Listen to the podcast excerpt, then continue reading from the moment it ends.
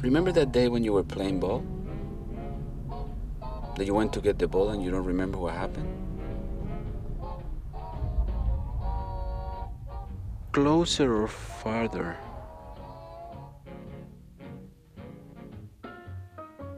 From what? Carlos Bruno es un cineasta de origen argentino que reside en Canadá desde 1986. Su trayectoria se ha realizado en Argentina, Costa Rica y por supuesto aquí en Canadá. Tiene experiencia no solo como director, sino además como guionista, como productor y ha también cumplido funciones como asistente de cámara. Estamos en diálogo con él y le preguntamos entonces, para quienes no conocemos su cine, ¿cómo lo definiría? ¿Dentro de qué estilo se enmarca? ¿Cuál es la propuesta que usted le hace a través de sus películas al público? Eh, en primer lugar, muchísimas gracias por tenerme, por este reportaje y, ¿no es cierto?, por el gran apoyo que es para cualquier eh, cineasta, eh, ¿no es cierto?, como en el caso mío, ¿no es cierto?, inmigrante que ha venido de Argentina y, y, quiere mm, exponer su trabajo. Mira, yo siempre digo, a mí me preguntan qué tipo de película haces, qué tipo de película te gusta, y contesto, mira, a mí todas las, las películas que sean 24 cuadros por segundo me gustan y hago. En otras palabras, me encanta absolutamente todo, todo, todo es fascinante en el cine, desde la comedia, el drama, eh, la acción, la aventura, la acción, aventura, absolutamente todo. Yo pienso que a medida que uno va creciendo y evolucionando y, aprendiendo en la vida, sobre la vida, no hablo sobre el cine, es que uno a lo mejor va cambiando los géneros, ¿no es cierto?, en, que, en los que trabaja. Mejor cuando era más joven era todo acción y violencia, ahora estoy más en la acción interna del personaje. Pero sí, sí, me gusta mucho, me gusta mucho el cine de terror, me gusta mucho el cine de acción. Me adapto a lo que en este momento yo quiero contar lo que siento que debo contar, lo, que me animo a decir, ¿no es cierto?, y a compartir. O sea que puede ser comedia, puede ser drama, puede ser acción. ¿Cuándo y cómo comenzó su relación con el cine? Sabemos que hay casi una anécdota de tipo familiar en todo esto. Cuando era muy chiquitito, era muy, muy, muy chiquitito y lo descubrí por primera vez. Estábamos en el sótano, en el basement de mi casa, allá en Argentina tenía seis años y mi mamá estaba limpiando unos trastos viejos y descubre un rollo de película. Y yo digo, para, ¿para qué es eso, mamá? Y me muestra y era un rollito chiquitito de 6 milímetros de una película de Walt Disney, donde estaba Mickey Mouse y Tribilín eh, andando en un autito, una cosa así. Le digo, pero ¿por qué? ¿Qué es esto? Entonces me explicó que son cuadros cinematográficos a medida que se van moviendo, a medida que van pasando los cuadros, las imágenes se iban moviendo. Desde ese día me enamoré profundamente del cine, de la cinematografía. Vengo de una familia de actores, productores de televisión, productores de teatro, directores de teatro, pero nadie se, se ha dedicado al cine, yo fui el primero y empecé a jugar, ¿no es cierto? En aquella época, estamos hablando de los años 60, 70, no había cámaras, no había teléfonos para filmar, no había nada, así que empecé a jugar con el cine y a experimentar, eh, sobre todo imaginando, imaginaba mis tomas, imaginaba mis cosas, me construía con una caja de cartón y, una lupa, el sistema de proyección, ¿no es cierto? A través de la lupa proyecta en un papel y a un espejo y esa era mi cámara con la que practiqué por años y me ayudó mucho a, trabajar la parte eh, visual e imaginativa a medida que fui creciendo y que pude ir teniendo acceso a la cámara. Ese, ese fue el comienzo, comienzo de, mi cine. Su primer cortometraje se llamó o se llama Matar. Ah, sí, sí, sí, exactamente. Más aquí en el tiempo vino Tito versus Tito. Ah, sí, perfectamente. Más cerca todavía, Historia en un bar. Ajá y dando un salto grande en el tiempo, su obra más reciente es En Abril. En Abril. ¿Por qué ese nombre? Tiene que ver con eh, la trama de la película. Cuando la gente ve la película van a ver que no está filmada en abril, no es abril, es otoño. Sería el otoño nuestro ya en Argentina, pero acá es eh, la primavera, ¿no es cierto? Eh, y no es primavera, sino que está filmada durante el otoño, casi invierno. No quisiera dar a conocer el por qué, porque es parte del plot final de la película. Cuando uno está viendo la película dice, pero ¿por qué? ¿Qué tiene que ver el título? ¿Qué tiene que ver? Al final de la película vamos a, vamos a aprenderlo. Porque no fue un mes de abril que usted llegó a Costa Rica. Sí, fue un mes de abril que llegó a Costa Rica, pero no, no tiene nada que ver con eso. A lo mejor es una casualidad inconsciente. ¿Y cómo fue que llegó a, ese país centroamericano, a Costa Rica? Eh, como te decía, una familia, tengo una familia muy grande de, actores y productores. Mi mamá también fue productora y eh, directora de programas infantiles, ganadores de premios programas muy lindos, al estilo Mr. Rogers, ¿no? Lindo, bien dedicados a la didáctica del niño. Bueno, y en esa época mi mamá eh, le, surge un contrato en Costa Rica, donde dos hermanos de ella, ya hacía del famoso Teatro Los 21 de Santa Fe, se habían ido en gira a Costa Rica y estaban eh, promoviendo el arte del teatro, ¿no? En Costa Rica, uno de ellos era ya ministro de Cultura de la nación y le sale a ella una posibilidad de expander eh, su trabajo de televisión en Costa Rica y se fue, ¿no es cierto? Yo ya era grande, ya estaba recién casado, eh, me quedé, pero en un momento, ¿no es cierto?, con tantos contactos, tantos conocimientos, eh, un director de cine llamado Oscar Castillo estaba por filmar, yo diría que creo que fue la segunda película que se filma en Costa Rica, que se llamaba Eulalia, una comedia, eh, muy, muy linda, muy graciosa, tipo sátira. Estaba buscando un asistente de dirección que eh, Costa Rica tiene muy buena gente, muy buenos profesionales, pero no encontraban a alguien a lo mejor con el conocimiento que yo podía llegar a tener.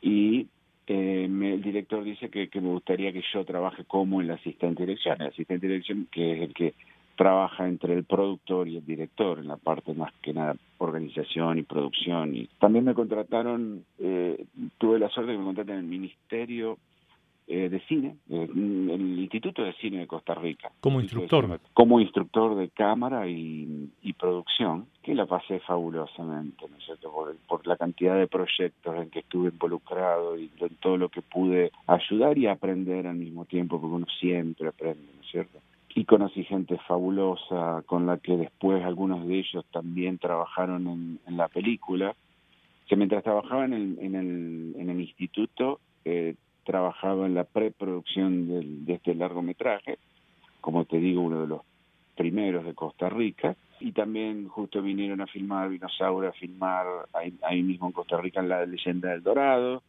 Carlos eh, Saura. Eh, Carlos Saura y, me ofrecieron eh, también trabajo ahí, pero lamentablemente decidí, unas cosas, caminos que uno debe tomar en la vida, que uno toma en la vida, decidí eh, irme a Canadá, eh, esperando siempre poder dar un salto a Los Ángeles. Y los comienzos no fueron fáciles. Los comienzos no fueron fáciles para nada, no solo por la barrera del sonido, en que puedo decir que hablaba bastante bien el inglés, porque yo ya había estado acá en Canadá en el año 1982, había estado cuatro meses viviendo acá, pero era muy, es muy difícil, había un rechazo al extranjero, al que viene de afuera en cuanto a las posibilidades de trabajo, y yo me acuerdo que la respuesta era no, usted no tiene experiencia canadiense y eso me frustró mucho, ¿no es cierto? Me, me, me, dolió. Terminé eh, trabajando en lo que hacen todos los inmigrantes al principio, ¿no es cierto? Trabajando en la construcción, cortando el pasto, eh, hay veces que hasta, hasta limpiando, eh, y aprovechaba y escribía, ¿no es cierto? Mm, cuando, cuando tenía un descanso escribía en una servilleta de papel ideas de películas que tenía, que siempre continuando con mi sueño. Prontamente, ¿no es cierto?, una, una persona muy generosa llamada Bertha Fox, de acá de Ottawa, eh, me dijo, no, yo te voy a ayudar. dice, ¿cuánto, ¿cuánto necesitas para hacer un cortometraje? Pues es lo que necesitaba yo hacer mi primer cortometraje. Y lo hice, eh, con su gran corazón lo hice, y me nominan, al, al, cuando lo terminé me nominan como mejor director en un festival de cine que se llama uh, The Real Award, eso fue en el año 89, mal no recuerdo. ¿Y la película lleva por título? My Field of Flowers. ¿Que podemos traducir al español como algo así como Mi Campo de Flores? Exactamente, Mi Campo de Flores. Una cosa que me dio mucha alegría, ¿no es cierto? He podido demostrar que, eh, no es, que en el arte no es necesaria una experiencia eh, étnica, ¿no es cierto? Sino que mm, la expresión artística cualquiera la, puede llegar a, demostrar. De ahí eh, me contratan en un canal de televisión, Skyland Cable Television, dirigí como 400 programas en vivo de televisión. Bueno, y gano, gano dos premios ahí, ¿cierto? Por los trabajos que hice, dos premios muy importantes, ¿no? Con lo cual se puede decir que las barreras iniciales entonces fueron vencidas. Fueron vencidas. De todos modos.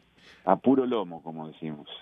Ahora, ¿qué ganó y qué perdió Carlo Bruno con sus mudanzas de país?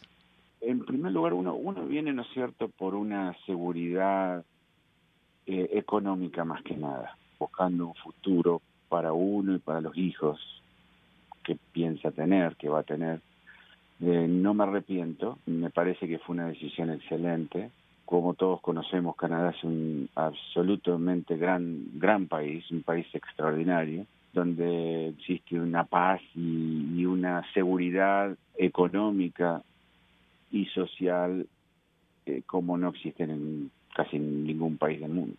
Lo que he dejado y lo que sí he perdido es la amistad, los, los grandes amigos. Argentina, uno tiene amigos por tenerlos. El amigo no representa ningún interés. Eh, nos queremos, nos abrazamos, nos preocupamos, nos ayudamos. Nunca hay un interés de por medio. No trabajamos en el mismo lugar, no tenemos una misión juntos. No, no, no, simplemente somos amigos. Eh, acá es distinto, la amistad es una cosa más relacionada al trabajo, a la familia también, ¿no es cierto? Pero más que nada al trabajo, cuando dejas el trabajo ya perdés todos los amigos, he notado muchas veces en el trabajo que he tenido acá en Canadá.